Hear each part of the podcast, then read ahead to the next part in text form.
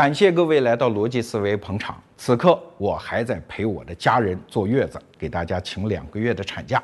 好，今天我请来给我代班的朋友叫王玉泉啊，这个人不算大众名人了，但是在小圈子里那也是高山仰止式的人物啊。为什么？因为他有一些能力和他正在做的事情是别人就是永远会隔着一个玻璃的东西。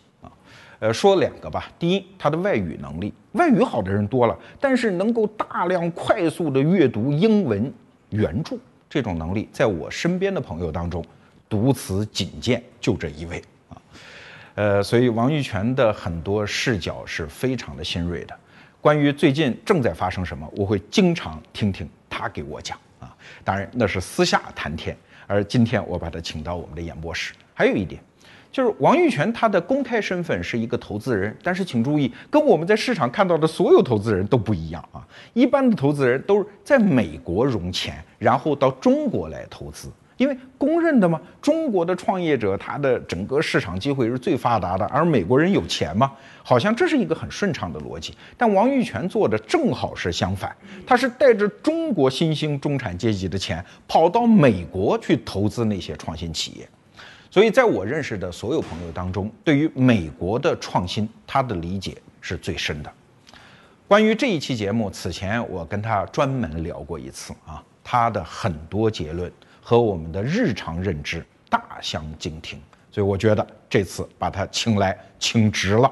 下面我们听王玉泉告诉我们，美国式创新正在怎样发生，他对中国人的命运到底会产生什么样的影响？呃，我理解最主要的问题呢，就是以前我们理解创新哈，必须是一个巨大的公司，它才有钱设个研究院，然后一帮专家在里面鼓捣 N 多年，然后这产品才出来。但是现在这美国主导创新是一帮小公司做的。按这个呃北大薛兆丰老师的观点，就是你谁也想不到，路边一个二层小楼里面可能这公司就几十人，他过五年可能就是下一个世界五百强。呃，为什么出这种现象呢？就是因为大公司的效率转化是极低的。就是大公司看似好像这个雇了很多人，花了很多钱，但实际上呢，往往很多的科研成果是这个好多年才能搞出来。我们说呢，过去就是顺势的这种推动的方式，高校科研出来啊，找一帮人慢慢去研发吧，慢慢去转化吧，最后推向市场，效率极低。现在变成反过来了，变成说这个谁来选择哪些科研应该被推到市场？企业家啊，所以美国现在有一大票人。这些人他就干一件事儿，就他们是非常优秀的企业家，就干一件事儿，从高校里去找哪个专利最好，对吧？最好的专利我去跟他谈，我拿你的专利做成产品推向市场。那这些人呢，其实他这个谈的时候，他基本上是这个光杆司令，他成立公司就干这一件事儿，就是把高校的成果这个花很长时间孵化出来，甚至我们评估了一下呢，差不多要五到八年的时间，要这个上千万美元的投入才能孵化出一个产品出来。这个你就可想它的难度有多大，而且它的风险有多大。因为这样的公司基本上这五到八年里没有任何收入，对吧？它它都是在研发嘛，都是在付出嘛。但是呢，第一呢，就是说这些公司往往是优中选优的，因为它要靠持续的去融资，整整个要融一千万美金以上才能把产品做出来。但凡它的科技不够好，但凡研发中间发现没有前途，它经费就断了，这公司就死了。所以必然这个呃产品包括这个科技是最强的。另外一个呢，就是这个五到八年，我们发现这个规律其实是跑不掉的，不可能比五年更少。也就是说，他拿了这个五年前的最好的科技，真正做上市的时候呢，它一定是世界最优的，所以往往能够焕发出来巨大的活力。这些公司一旦上市，往往在很短的时间之内迅速就上升成所谓真正的跨国企业。国外也有很多数据来显示这点哈。老外有一个长一点的榜单呢，叫财富一千强。财富一千强显示呢，从一九七三年到一九八三年这十年里。有三百五十家财富一千强企业换了位置了，就是有三百五十家下去了，三百五十家上来了。但是到了二零零三到一三年，最近这十年，换了七百一十二家，就是说这个变化的速度在大大加快了。那这加快变化因为什么？不是因为老企业的更迭，而是更多的新企业杀上来了，杀上榜了。很多新企业就是凭着高科技，就是凭着自己在某一项。用的是全球最先进的科研成果，把它研发出来，转化成产品。这种时候，它和别人竞争的时候，它的优势极其显著，那它就可以迅速获得领导地位。所以，我们说这个是现在其实大家可能在关注全球热点的时候容易忽略的，因为这些呢，它往往是各个领域里的一些先进科技，别人可能未必会了解，除非你是业内的人士，对吧？它不像这个我们讲互联网一样，好像大家都很关注哈，一说 Facebook，好像所有人都知道。啊，这些公司往往你不在行业里，你不知道。但是呢，实际上就是各个行业里的颠覆者组织到一起，我认为才真正的改变了整个全球的科技，包括各个产业的格局。而互联网其实相对而言呢，它有它的价值，但是它并不是全部，甚至说其实是比较小的一部分。其实大企业不是说这个因为小企业的竞争立刻就会消亡，这倒不会。为什么呢？因为往往是当一个企业做大了以后呢。它可以有了一个持续提供服务和持续提供产品的能力，相当于就它平台化了，对吧？比如说这个腾讯，对吧？它原来只提供一个 QQ 服务或者是一个微信服务，但是呢，它一旦平台化，它一旦有众多数量的用户以后呢，它可以搭载别人的业务，比如说它现现在成了最大的游戏渠道，对吧？它甚至也可以说是最大的内容分发渠道，就是说它承担了别的东西了。当它平台化以后呢，它的如果它在承担更多的别的服务，它的到达都能够保障的话呢，它其实就有生命的延续。但是呢，毕竟你很难期待这些人再去自我革命了，不是完全没有机会，但是自我革命的几率是非常低的。那么这种时候，他要想完成革命呢，往往要靠并购的办法。就是说，所以大公司这公司一大，人员必然臃肿，对吧？这个呃，哈佛大学那教授克里斯滕森啊，这个叫《创新者的窘境》那本书呢。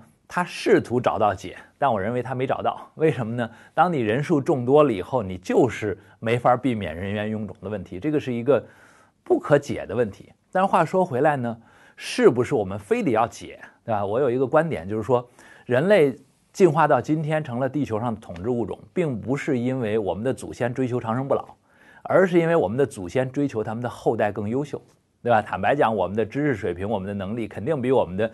一千年以前的祖先要强，对吧？那么这个企业其实也是一样，因为商学院的教授们他拿的钱是从大公司拿的，所以他要去帮大公司研究这个企业如何不朽。但实际上真实的情况是什么呢？是无数个小公司不断的去冲击大公司。这种时候，当然呢，大公司说我可以用一个收购的办法来解决，对吧？我大嘛，我财大气粗嘛，我看着你谁涨起来我就收购你。但是实际上这些年小公司成长的速度大大加快了，对吧？就像刚才讲到说，这个财富一千强的替换速度都加快了，快到什么程度？快到很多优秀的小公司、大公司都没机会收它，就已经长大到它收不了了。那你要再收它，恨不得就得这个咱俩一样大了，或者我比你大了，你也收不掉我了。就这个现在是一个呃很明显的现象。那这现象为什么出现？有很多原因。第一个呢，就是这个。风险投资，对吧？就是说我小公司要慢慢慢慢靠收入利润滚动来积累来发展，那肯定很慢。但是呢，这公司一旦看到有非常强大的未来，很多人就会砸大钱进去，我帮你涨得很快，对吧？风险投资其实在一定意义上讲，就是在抵御大公司并购的，因为你给我钱，那边还有人给我钱，甚至给的更好。另外一个呢，就是积木式创新，就是我们认为呢，过去一个企业呢，它是内生式的发展。所以呢，你搞完研发，你还要去搞产品设计；你搞完产品设计，还要去搞产品生产；搞完生产，还要全球铺渠道；全球铺完渠道，还要全球做营销。你基本上是线性的一件事儿一件事儿的做完的，才能把这个企业做大。所以我们说，经常就提百年老店。你一个企业做到全球化，你不百年是做不到的。没听说过这个五年、十年就做到国际化的，这在过去。但是现在呢，有了互联网，对吧？全球越来越平了。同时呢，大家的协作越来越密切，因为这种时候，这个国家之间的差异消失了，这个全球都是通用的商业规则，所以包括说信用都是统一的了，互相的信用都是可以事先了解到，所以很容易找到合作伙伴。所以呢，是尤其是有一个特别好的产品出现以后，别人很愿意跟他一起拼积木，对吧？让大家一拼，迅速的大公司需要的所有功能，现在就用一个所谓叫产业生态的办法，一个生态环境协同的办法就做出来了。这种时候呢，这个公司的成长速度极快，我们就讲就是说，造成大公司收购不了了。但是同时呢，因为它是这个产业生态的办法，所以呢，你会看到说和过去的企业经营呢有两个不同的地方。第一个不同呢，企业规模比过去小多了，对吧？这个我原来做过对比，Facebook 在它这个一二年上市的时候呢，它的这个用户数是接近十个亿，呃，当时我比较呢，中国移动在中国用户数也是接近十个亿。但是中国移动有十万员工，而 Facebook 当时上市之前是三千四百员工，对吧？所以它的数量极小，但是数量极小，它怎么做业务呢？大量的协同，这是一个。第二一个呢，就是他自己的员工数很小，他靠协同做事儿的时候呢，他就不能用过去的管理常说的叫做 management，叫做管理。管理的核心是控制，对吧？我们都知道泰勒制最早的时候，工厂就是把人像机器一样去使用，那是强调的是控制。但是现在呢，是国外的一个新词儿开始这个兴起，叫 leadership，这叫领导力，就是说有点像这个呃部落首领去这个打仗一样。你靠的不是说我像皇帝一样在后面让你们在前面去效力，而是我要身先士卒，我要英勇善战，我要带动大家，我要让大家感受到这个个人魅力、个人的这个号召力、领导力，别人才会跟你去协同。因为毕竟大家跟你没有从属关系，对吧？我之所以跟你协同，是因为共同的愿景。所以呢，国外现在在讲很多都是因为这个整个协同生态造成的。确实是这个，我自己就经常碰到这种。呃，难堪的局面哈，就是我跟别人说我这个在美国做投资，一年有一半的时间在那边，下一句话对方一定会说啊，你在硅谷啊，或者说硅谷怎么样？我说不是硅谷，是在美国，我没有说我在硅谷。为什么这么说呢？就硅谷曾经辉煌过，而且硅谷确实是很多创新公司的源头，甚至说是风险投资的一个主要的一个源头。但是在今天呢，这个创新已经扩散到了。全美现在的创新企业一个显著特点呢，我叫双涨制，一定是有一个特别棒的 CEO 加上一个特别棒的教授。基本上我们看这两个条件具备呢，这公司应该就差不了。而且这两个呢，它是互相在衡量的。就是说，如果这教授特别牛，他一般呢轻易他的专利不会给随便给人的，对吧？他会给一个特别牛的 CEO。那反过来讲，一个 CEO 他已经这个连续创过两次业，把两个公司带上市了，他又要重新出来创业。那肯定没有好科技是说不动他的，所以基本上来说呢，牛 CEO 就能找牛教授，对吧？两个都牛，这个公司基本上差不了。所以呢，这种情况之下，你会发现说呢，这个创业并不是和硅谷相关了，创业是和高校相关。所以呢，今天的美国创业呢是一个扩散事态，但是扩散呢背后又有它的深层次的这个呃原理。这个原理是什么呢？就是都在高校周边。所以呢，这个硅谷依然还有它的优势，但是这个优势已经发生了转化。那么，这个变化就变成就是什么呢？就是过去这些年里呢，这个因为 IT 公司发了财，所以呢，互联网已经丢掉了过去的叛逆和传统，变成了一个赚钱工具了。那么这是第二代的这个这个硅谷，这第二代呢，在今天还存在。为什么呢？因为它其实没什么壁垒，就互联网公司就是一个所谓叫业务模式创新，没什么壁垒。我们过去老指责中国人说，你看叫 copy to China，我们老抄袭老外，哈，这个似乎。国外道德很高尚哈，只有我们中国人抄他们。现在呢，你们发现说老美也抄中国的，对吧？中国的很多业务模式，美国人也抄。其实这个业务模式抄袭，尤其是在你本身在业务模式就注不成专利或者没有注专利的情况之下，这业务模式抄袭不犯法，不犯法又能赚钱的事儿，谁都会干的。所以造成什么呢？就是你要出了一个新的业务模式，你要想让人不抄袭，你要创业成功，就必须得加速快跑，你跑得越快越好，最好。到什么地步呢？就是说，当你的用户积累到一定程度，它开始滚雪球了，用户数量足够多，新用户加入一定先选这个应用的时候，你就赢了，对吧？那么这个前提是什么？就是你的增长要越快越好。那么怎么达到？那基本上就要用最牛的人员，给他最好的薪水，再加上。最好的 VC 风险投资投了很多钱，估值也很大，这个未来估值更好。那么这种时候呢，他就容易大家就玩命给你干活嘛，加班加点熬夜的给你干嘛，最后也许就是下一个 Facebook。但是这个模式呢有它的局限性，因为符合这个模式的公司数量不会太多，就是全世界。不会被业务模式把各个行业都颠覆了的，对吧？你真正的搞生产的公司还是产品过硬才行，对吧？绝大多数领域里面是没有产品模式创新的，或者这么讲，就是说，当一个领域的一个公司启动了产品模式创新以后，其实很多传统领域的人就可以学会了。比如说这个某个领域，比如说这个图书领域，呃，美国出个亚马逊啊，这个模式创新，我在网上卖图书，那你就可以想象，比如说我是卖运动衣的公司，传统公司。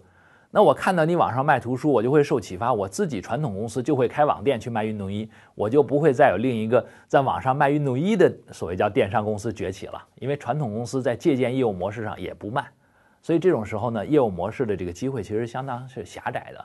那么这个还有点硅谷特色。第三块呢，其实就是硅谷和大家是没有区别的了，就是说，因为硅谷里面有斯坦福这样的好高校，包括这个硅谷里有这个。斯坦福啊，这个旧金山城里有加州大学，呃旧金山分校，然后呢这个北边有这个伯克利，哎，这些都是特别一流的大学。那所以很多创业呢也是围绕这些大学来的。但是坦白讲，这种创业呢就已经不是硅谷特色了，而是我们讲的新的这轮开放创新的一个明显特色，就是围绕高校利用知识产权来做创业。那带来一个结果是什么呢？就是说，至少比如在我们的投资上会显示出来，我们投了很多东岸的这个这个项目。为什么呢？因为，呃，斯坦福确实是机械工程、电子工程都很好啊，计算机都很好。但是呢，这个 MIT 也不差。为什么呢？这个大趋势上来讲呢，就是从高校的创业来来讲，包括这一轮的这个像人工智能、虚拟现实很多这样的这个热时髦领域里面呢，确实斯坦福还有优势。但是总的来说呢，是硬件偏硬的这个高校都有优势，就不光是斯坦福。所以你看东岸能看得出来，就过去哈佛创业呢比 MIT 多，但是这几年的 MIT 创业要比哈佛多了，而且 MIT 出来的这个好的项目要比这个哈佛要亮眼。所以他的要求是，任何一个创业者、一个创新者，只要你能够做出一个产品来，我的机器人照你模仿一遍，我就能把它做出一百个、一千个、一万个来。所以不需要你懂我，不需要这个创业者会编程，我的机器人会学你，对吧？而日本、德国的机器人都没有这种学习能力的，也没有这个柔性的，所以那可想这个高下会会出现什么变化，对吧？因为前面其实我们已经讲过，就是未来的趋势是这些小公司创新者带动的，而不是大公司持续的去创新创业。那这种时候要求的就是所有的都应该以小公司的这个创新者为核心来配套。你能为他配套的，他要做大，你都能赚钱。你不为他配套，你自己自称我的制造能力多么多么强，多么多么先进，核心的问题是没得可造了，因为东西不在你这儿，对吧？新产品在人家那儿。可以说，开放式创新是个大帽子，积木式创新是开放式创新的一种。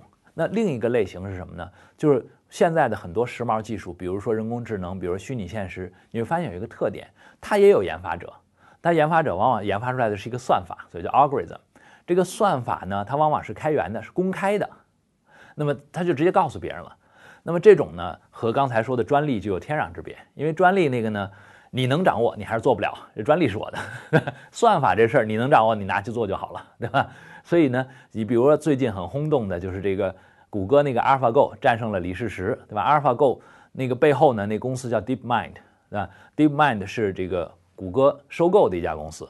那家公司呢？它之所以有进步呢，其实也是因为有一个加拿大的教授叫 Hinton，他发明了一个新的算法，这个算法基本上被业内普遍接受了，造成整个现在人工智能的水平有一个质的提升。那这家公司也是获益者之一，但是他并不会给这教授钱的，对吧？就是您这教授是一学术成果公布了，全社会共享，包括这个无人机，对吧？因为无人机。做到今天各种的这个飞控啊，各种的甚至协同啊，这个算法其实它都是开源的，以至于说个小插曲呢，就是说这个呃，Chris Anderson 啊，原来讲长尾那个作者对吧？后来去加入了一个公司叫做 3D Robotics，叫三 D 机器人公司。这个公司实际上是个这个无人机公司。那这无人机公司最近刚宣布倒闭了，为什么呢？本来他是雄心勃勃加入的，因为他这个。认为这个开源的无人机会改变无人机的整个产业，对吧？它会造成一种这个这个这个呃竞争的一种加速，包括这个科技突破的加速，因为大家可以知识可以叠加嘛。甚至于呢，另一个 Chris Anderson 就是美国那个 TED 的这个负责人，也叫 Chris Anderson，他提一个理论呢，叫做群体加速的创新，就讲说，如果每个人的创新都可以共享，而且可以服用，那到最后呢，这个创新一定会越来越快。因为每个人都会跟人比嘛，我在你创新基础上，我再走一步嘛，哎，但是呢，很不幸，这个理论就有一个问题，就是它是没壁垒的，那你发展的快，我可以比你更快，所以今天你看似领先，明天可能就会被我超越，因为你领先的所有东西我都可以学走。我们都知道说这个有一本书叫这个异类啊，叫 Outlier，它的这个核心理论呢，就是说这个它叫一万小时理论，就是任何一个人要成为专家，要花一万小时的时间。对吧？比如说比尔盖茨啊、乔布斯啊，都是一九五五年生的。因为到了七十年代这个计算机崛起的时候呢，他们正好积累了一万小时经验，所以他们是最专业的人，他就这个未来就就很辉煌、很成功。但是呢，我们说这个现在一万小时理论呢有点失灵了。为什么这么说呢？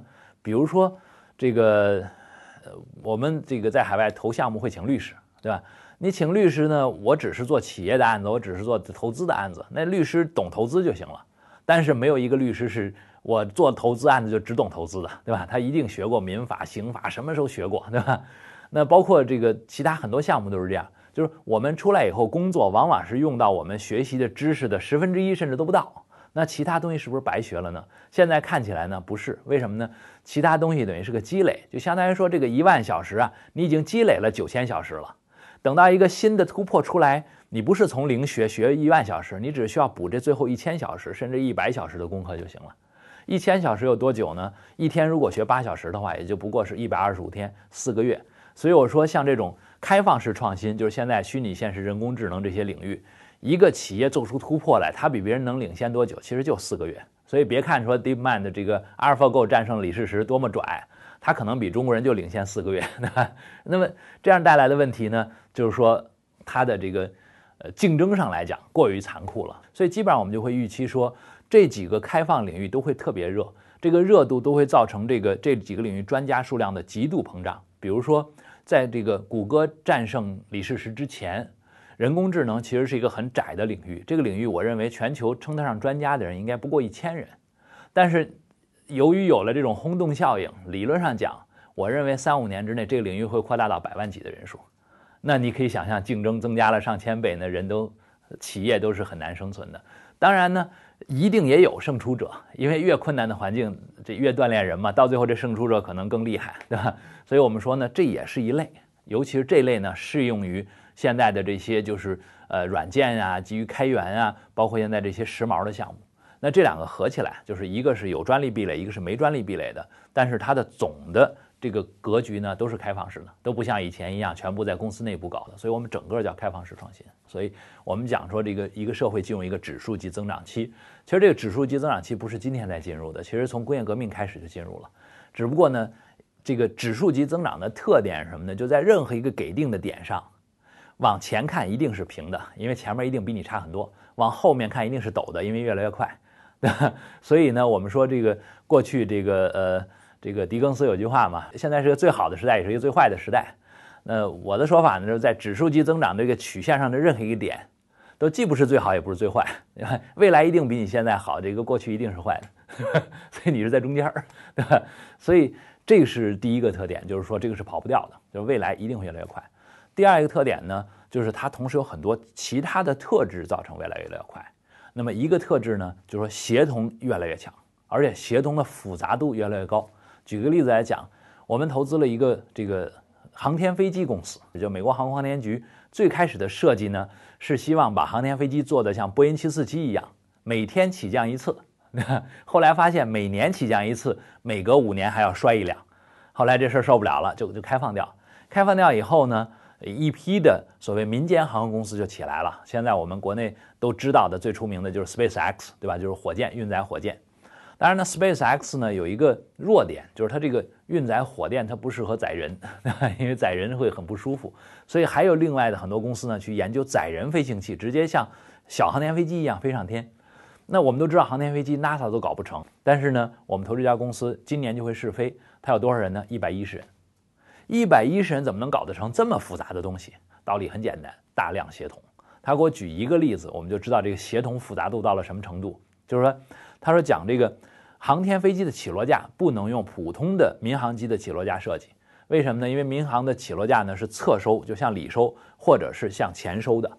向前收的好处呢，是一旦你这个起落架就下降的时候啊，一旦起落架打开不完善，我可以通过摩擦力把这起落架向后给它拉直。所以它能够把它是就打开，但是呢，战斗机不行，因为战斗机速度太快了，向前收收不上去，所以都是向后收的。那么这个航天飞机和战斗机一样速度快，也只能向后收。那么所以你要想设计你的航天飞机的起落架，得找战斗机起落架设计。但是找谁，对吧？你理论上讲，这个有有有专门这样公司吗？真有，美国有一家公司就干一件事，就叫战落机起战斗机起落架设计。对你得有这么细的协同的合作伙伴，你才能把这个航天飞机传得出来，对吧？要不然你每个领域都要自己摸成专家，估计过一百年这还搞不出来呢。那么这是另一个特点。那当然，这个特点带来的要求是什么？也是一个现在美国能看得出来的一个创业趋势。这个创业叫做城市化趋势。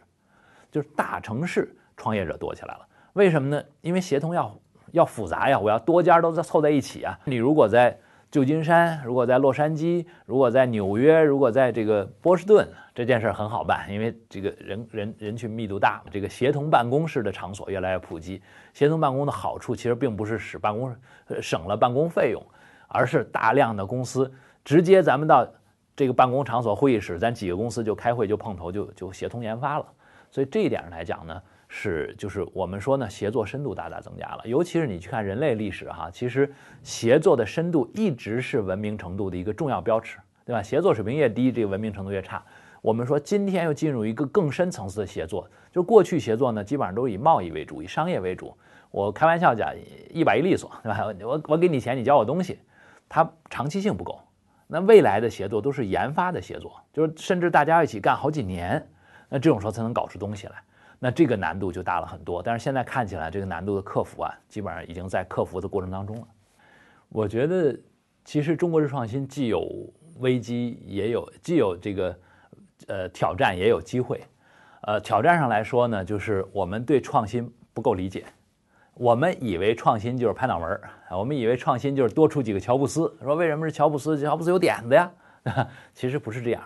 那这个呃，《科学美国人》杂志我记得呃两年前出过一个长篇文章，专门讲全球创新的分析的。所以我到现在经常都引用他的话：，都我们以为创新只是少数人脑子当中的灵光一闪，实际上创新是各个复杂单位的高度协同。所以实际上，创新的核心是协同，而不是拍脑门儿。那协同就要求各个小的单位细分都有优秀者。那优秀者，呃，积木搭起来就出了好的创新。实际上是协作，实际上是一个网络结构的一个协作。这是第一。第二一个呢，这个协作主导者是谁？协作的主导者呢，就是和完成创新那个核心步骤那家，他呢是要把科技固化成产品的。啊，就是不管是我们刚才讲的这种有专利式的创新和开放式的创新，它核心都要走完这一步，都要把这个科研成果转换成最后用户能够使用的商品，不管它是硬的还是软的，它最后要成一个产品。那产品化往往是协同的结果，但是产品化的主导是谁？就是有很多美国大量这样的企业家，他们的核心就是把一个科技转化成产品，甚至我们能推算这样的企业和这样的企业家的数量。为什么呢？因为我做过这个用美国的数据哈，做了一个完整统计，就是美国政府提供出来的最早最早的这个企业界的研发投入的费用，是从八一年开始的。这之前他没统计，你看这之前数量也不大。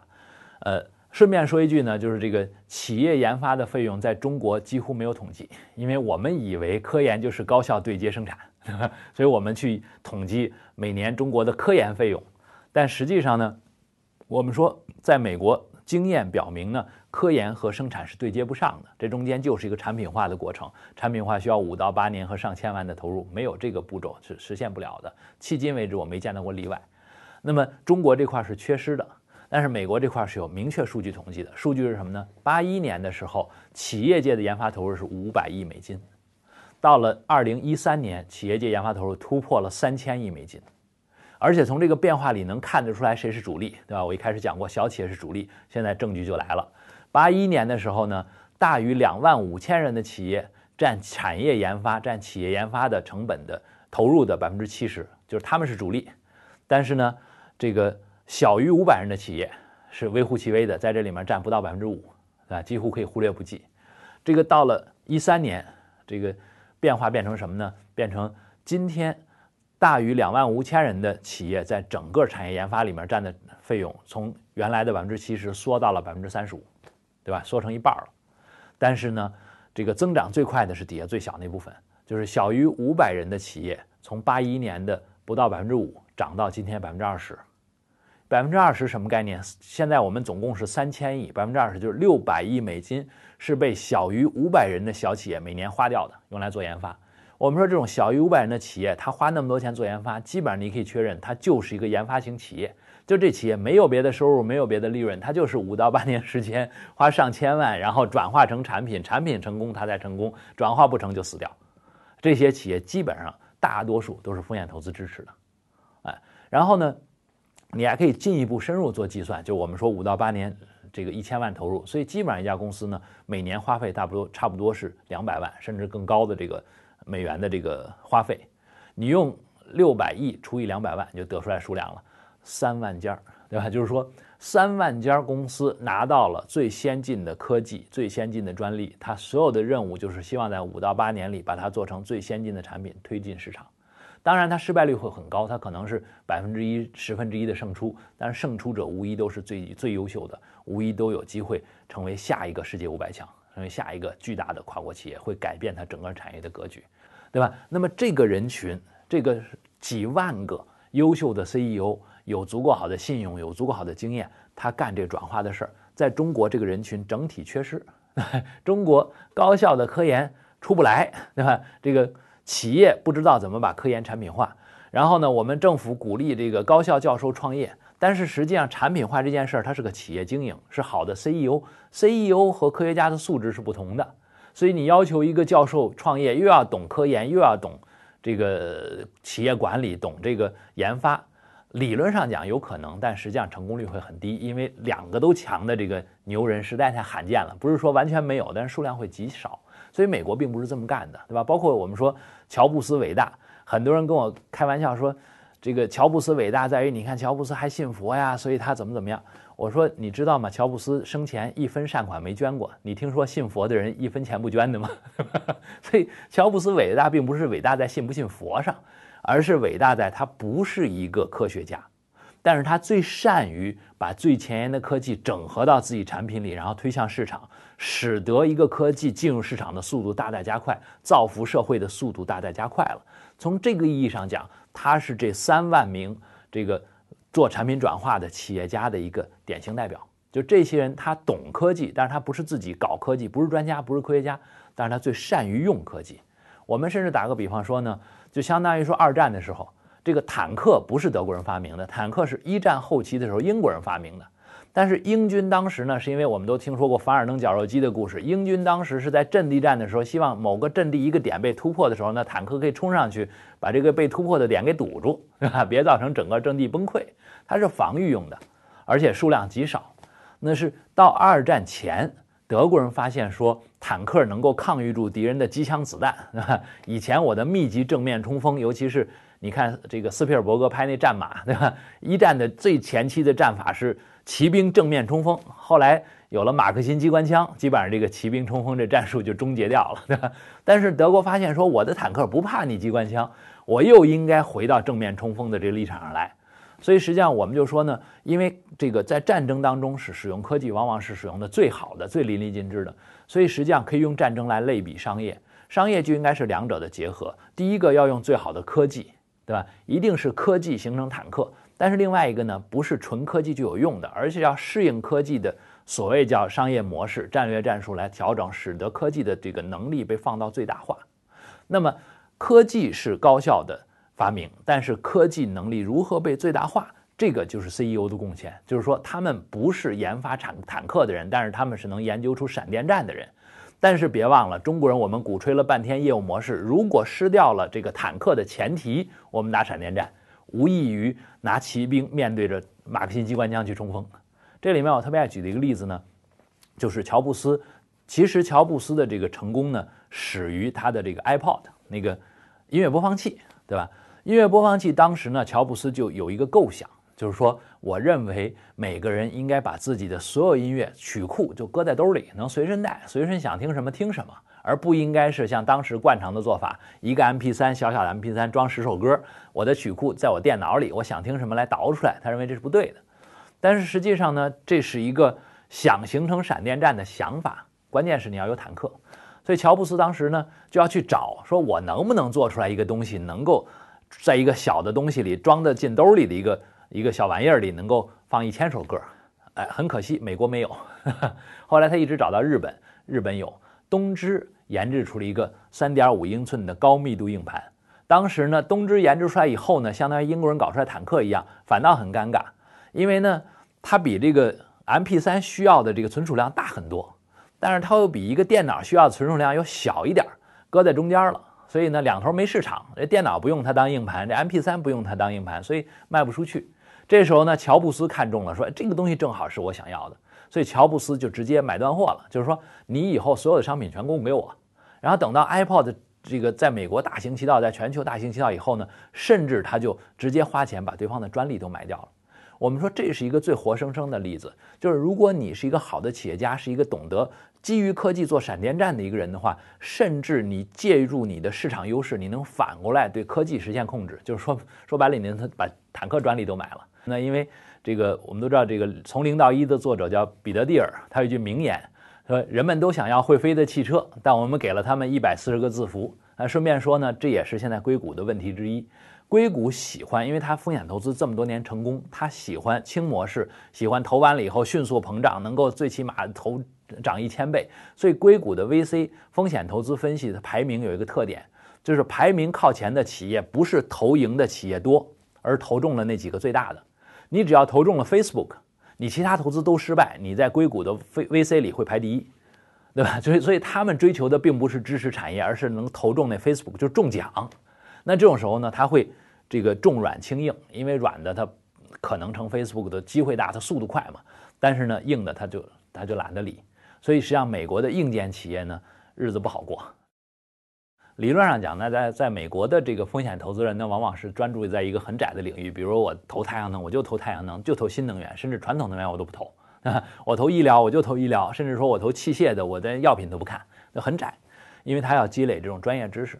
但是对我们来说呢，就是两方面，一方面呢，就是说这个呃，我们的优势是后面的中国，所以我在每个领域只要能跟中国对接上，我都可以介入。我都可以受欢迎，因为别人是看中我们的中国优势，甚至于说有一个公司叫 Lightsail，那公司实际上是一个这个天才华裔，十二岁上大学，十七岁读博士的一个天才华裔创建的。那这个他是做压缩空气储能，给新能源储能的。那我们跟他谈的时候，他就跟我说说说这个玉泉说多少没关系，能不能尽快投我一点？我说你为什么马上那么急的非要投一点进来呢？他说因为我马上我们要给这个投资人写这个季报了，我希望在季报里说我们拿着中国人的钱了。你知道他的投资人是谁？比尔盖茨、彼得蒂尔，还有一个公司叫 c o s e l l a r 是美国特别著名的风险投资基金。就是这么著名的投资者，他们其实希望听到的是中国人介入了，因为他知道拿了中国人的钱意味着开了一扇门进中国，所以呢，我们呢就不会局限在某个领域。但是问题确实来了。我在这么多领域里面，虽然有中国优势，我首先要判断对这企业到底对不对呀？这企业错了，中国优势也发挥不出来啊。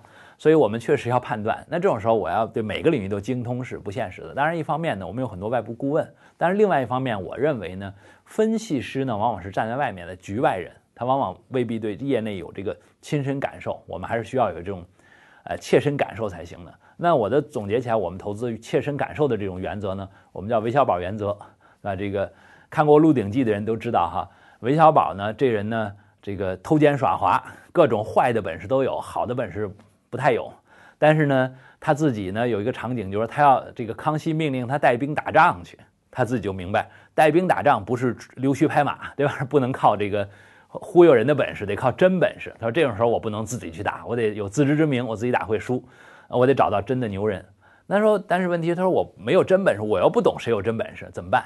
他说：“那我总结说，不溜须拍马，不阿谀奉承，甚至还经常会被上司挤的的那个，一般是有本事的。所以他专门找那个被上司挤得有点不得志，但是看起来又很耿直那个人，他把他给拉过来，他溜须拍马，人家就发现这些人果然能征惯战，对吧？所以我们说这是一个侧面印证的，叫韦小宝原则。我们在国外投资经常这么用。就我前面其实讲到过，就是说美国好的企业基本上是一个特别牛的 CEO，因为美国的这个高校这个研发成果呀。”它实际上是归高校的，那高校呢是有一个专门的研发成果的转化的这个部门来负责的，叫这个技术转让办公室，主要收的费用是靠你将来把市场做大了以后，我是收专利费的，对吧？就是抽成的，你你卖一百块钱，基本上我抽一到三块钱不等，那么这样你卖的多，我才能抽得多，所以呢，这个转让办公室特别有经验，就知道分析，哎，谁到底有实力，对吧？那么但是实际上呢，这个企业家这个实力呢？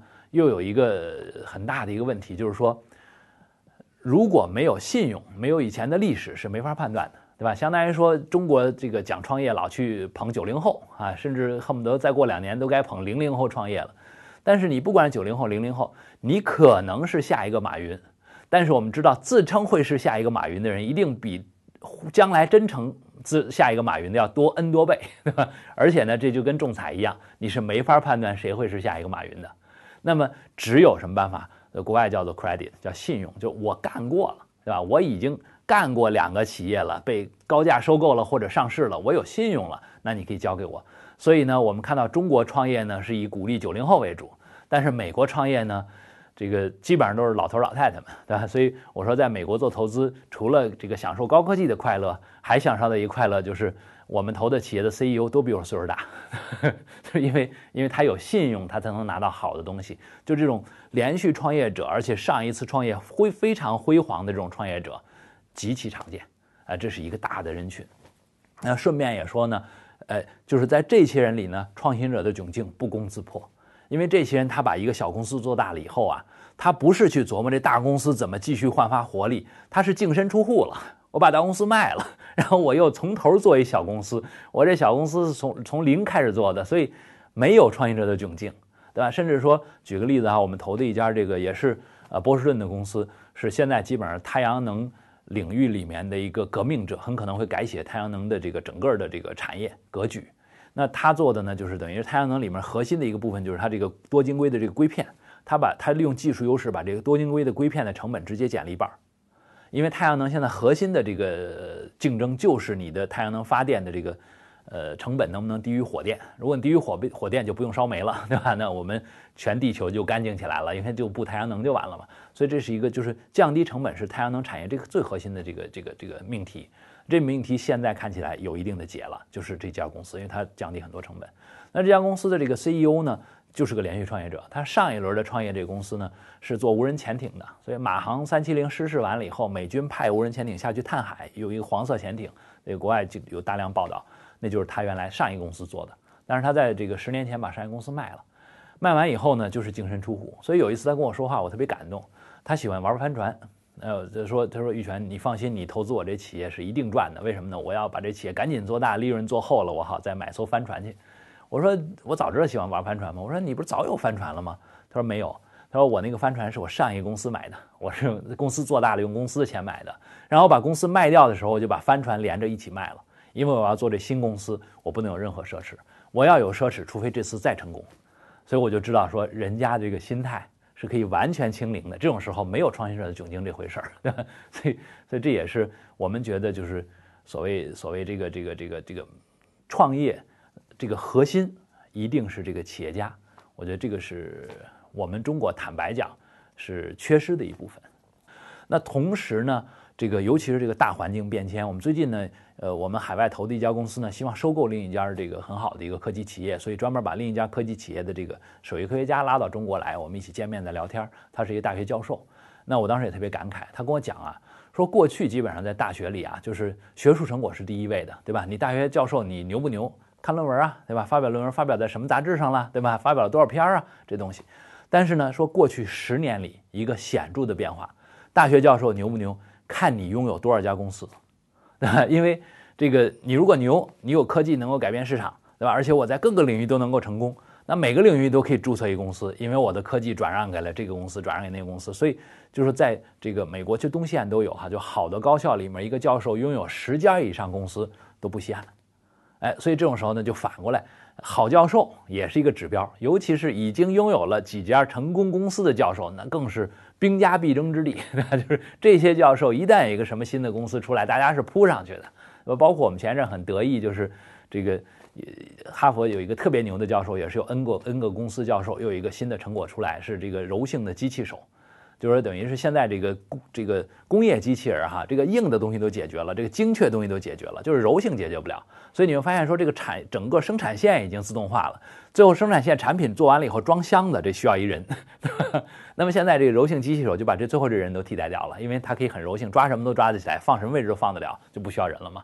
那么这个公司我们为什么得意呢？就是因为这教授早就被盯上了，所以一般人投不进去。我们呢？就是因为第一呢，原来投过一些项目呢，跟那个投那些项目的时候，跟这些风险投资家，哎，有的很好的联系，或者甚至有一些风险投资家是我们投的有几个项目的 C 这个董事长，对吧？都是董事会的实权人物，跟他们有联系，所以他们会推荐我们进来。另外一个就是靠着中国，对吧？人就说，哎，我们要你进来，代表着我将来进中国就有人来帮我张罗了。所以在那么多美国的 VC 竞争的时候，我们最后脱颖而出，我们投进去。但是这就说另一个话题就出来了，就是说我们在选好项目的时候呢，还看中了一个，就是看中董事会。就是说，除了一个好的 CEO，一个好的这个科学家，我们叫双长制以外呢，这个董事会啊，往往也是衡量一个企业的这个好坏与否的重要标准。中国呢不太重视，对吧？这个董事会都是形同虚设。但是国外呢，它是一个也是一个双向选择。好公司就有资格去找牛人来进董事会。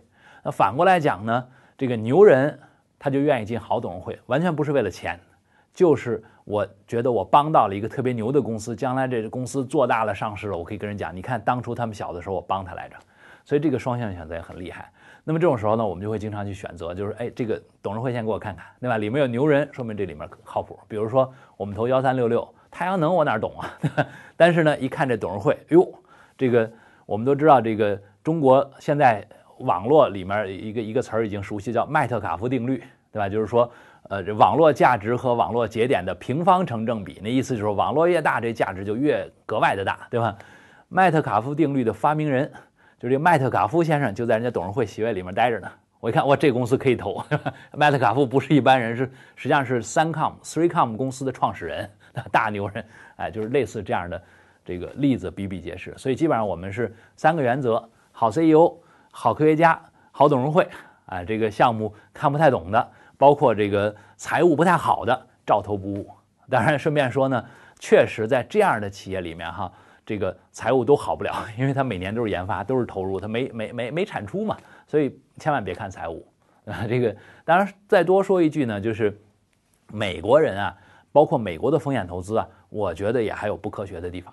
为什么呢？它的分分期是不对的。它分期都是按以前的方式分的，我们都知道说叫天使投资、风险投资，然后叫 PE 投资，对吧？中国人现在对美国风险投资体系比美国还熟，但这体系不合理在哪儿呢？这体系在软件业是没有问题的，到硬件就不是这个时间段。硬件往往是什么？初期研发、后期研发，研发完了上市，所以你的阶段啊，往往并不是看它是属于是天使期还是 VC 期还是 PE 期，而是看它研发是不是所谓叫有了原型。啊，没有原型是一个时期，有原型是另一个时期。原型完了以后是看有没有产品，有了产品是另一个时期，因为有产品要扩产。这种时候呢，和那个 VCPE 期是不对应的。所以我们说，我们认为哈，我们自己也在不断的吸取这些经验，包括说总结规律。我们也希望革命，就是 VC 风险投资如何为这一轮新的基于高效科技和基于硬件的这样的创业者提供更好的资本支持，包括资源支持。我觉得也是一个呃中国人可以出力的地方。我们其实往往是呃去贬低制造业哈，尤其是过去讲的这个微笑曲线哈，似乎营销是这个顾客端是好样的，研发端是好样的，制造业最不值钱。但是前提是什么？我认为一个东西值不值钱是看它在产业链里面有没有独一无二的地位和有没有控制力。如果你是唯一的，你就值钱，对吧？比如说这个当初 Windows。这个电脑里的这个操作系统为什么值钱？因为软件有一堆，硬件有一堆，只有 Windows 是唯一的，所以唯一性决定了赚不赚钱。当初这个所谓微笑曲线的提出，是因为 PC 机刚开始量产的时候，台湾一帮人蜂拥而上搞 OEM，搞这个第三方代工，他们自己互相打，然后谁谁来找他们都做，而且这代工时候呢，这个技术含量又不够高，所以造成他们不值钱了。对吧，并不是制造真的不值钱，所以有唯一性的制造还是值钱的。尤其是呢，我们讲现在的唯一性体现在哪儿呢？就不是体现在过去传统大企业的制造，说我帮东芝代个工，那也不值钱，对吧？因为东芝自己能设厂。那现在是体现在为创新者代工上，对吧？比如说，就是美国新搞出新产品来，哎，这这这这产品谁能帮他造？你找大公司，找西门子没戏，对吧？找谁？这帮人都到深圳来。对吧？举例来讲，Kickstarter，对吧？我们都知道现在是这个时尚产品的这个发布地啊，这个最最牛的产品直接用这种众筹的方式发布。Kickstarter 现在形成一种模式，就是我现在有个 idea，有个主意，拍成一视频上去众筹，众筹完了拿着钱了，立刻卷着钱奔深圳啊，找人给我生产，对吧？说明什么？只有中国，尤其是复杂电子产品，只有中国能制造。所以本来就是大家共存，这种时候从一个点上去说我有你没有是没有说服力的。呃，我要告诉大家是从面上去说，中国是从整体上讲是有掌控力的。就是我刚才举那个例子，那么多电子产业的人在美国，他就要跑到深圳来，对吧？不管是做手环的也好，还是做什么这个所谓叫可穿戴设备的也好，对吧？只要复杂一点的电子产品，通通都往中国跑，那说明什么？说明中国能制造啊！我不认为 iPhone 的。制造需要的精度比这个圆珠笔头要差，对吧？会高很多的。中国人都能制造，那为什么做不出来？只说明一点，可能那不值得我们制造，对吧？因为这个一个技术不够高的时候，它一定会流向到这个相对便宜的地方，对吧？这个我们留的其实是这个技术水平最高的东西。所以我认为呢，我们要去客观的看，就是不能用一个案例，对吧？只只见树木不见森林。我们从森林角度来看，我认为中国相当强大。顺便说一句呢，就是我们一直有一个误解，就似乎你不当那个创新的那个原创者就不过瘾啊，就是说好像就不够强，所以我们中国人老讲自主创新，对吧？薛兆丰老师就有一句话说，这个创新就是个技能。那你听说过自主创新？你听说过自主物理和自主数学吗？啊，我打个比方说，你听说过自主游泳吗？对吧？因为创新是个技能，就是能不能掌握，能掌握就是好样的。至于从哪儿掌握，当然从最先进的那儿学来。我们的制造业到今天有优势，也是因为我们和五百强学的制造业。五百强制造业无疑是最好的。我们学完了以后，又加上一个开放性，我们就成世界最好的了，对吧？因为五百强当时不够开放，是逼着转让给我们，所以被逼着教我们怎么开放的。结果没想到我们变成世界最好了。那么未来我们能不能和世界最先进的这种科研企业学、研发企业学，我们把研发也通过学习达到世界最好，对吧？我们就变成全球创新最领先的，对吧？这种自主不自主，我觉得是个过程。但是呢，在商业上，在社会上，永远应该追求结果，对吧？结果是掌握没掌握，掌握了就是好样的，掌握了世界最先进的就是好样的。同时呢，甚至我讲呢，就是现在整个创新产业链它是个复杂结构，它不代表每一部分都要创新，就相当于说一辆车好不好。你不能衡量说，我我发动机衡量这个转速，衡量这个输出功率，你不能方向盘也衡量转速、输出功率，你不能这个后视镜也衡量速度，对不对？所以它各自指标是不同的，而绝大多数时候呢，它是配合为主，并不是自己需要多么创新。所以我说，一个创新的产业链里，绝大部分其实不创新，对吧？就相当于说，有人承担创新，但是有人承承担协同，有人承担广告，有人承担渠道，有人承担生产，不是每部分都创新，每部分都创新反倒坏了。对吧？因为它整个系统就构建不成了，对吧？整个创新就乱了嘛。总要有规则，一部分创新，其他来协同。我们要衡量的是哪个产业链的哪个环节能够被中国人能够实施强大的控制。一旦我能控制，即使我不创新，我会反过来控制你的那个有创新那部分。我认为这个时代的石油，就是这个工业革命是石油，在这个科技革命这时代的石油，就是大规模生产能力。因为这时候能源现在都已经不是主要问题了，就是大规模生产复杂产品要量产不容易。这个能力只要只有中国人有，我们就等于是石油输出国一样，我们就能够享受到超额的利润。所以这种时候呢，我觉得从结果角度上来看，谈非得自主创新，不如传谈对创新产业链的控制。录完这期节目之后，我马上就出来一个感觉，哎呀，可不能这么便宜了，王玉泉只给我们录一期。因为除了创新之外，我心中还有一个巨大的问题要问他。平时嘛，跟他聊天往往是时间很短啊。那这个问题就是人工智能。那下一期我接着把王玉泉请来给我代班，给我们聊一聊人工智能到底是怎么回事，它对整个人类命运的影响会是怎样？什么样的人会因为人工智能失业？怎么样？这些问题都比较刺激吧。好，下一期让我们共同期待王玉泉继续给罗胖代班。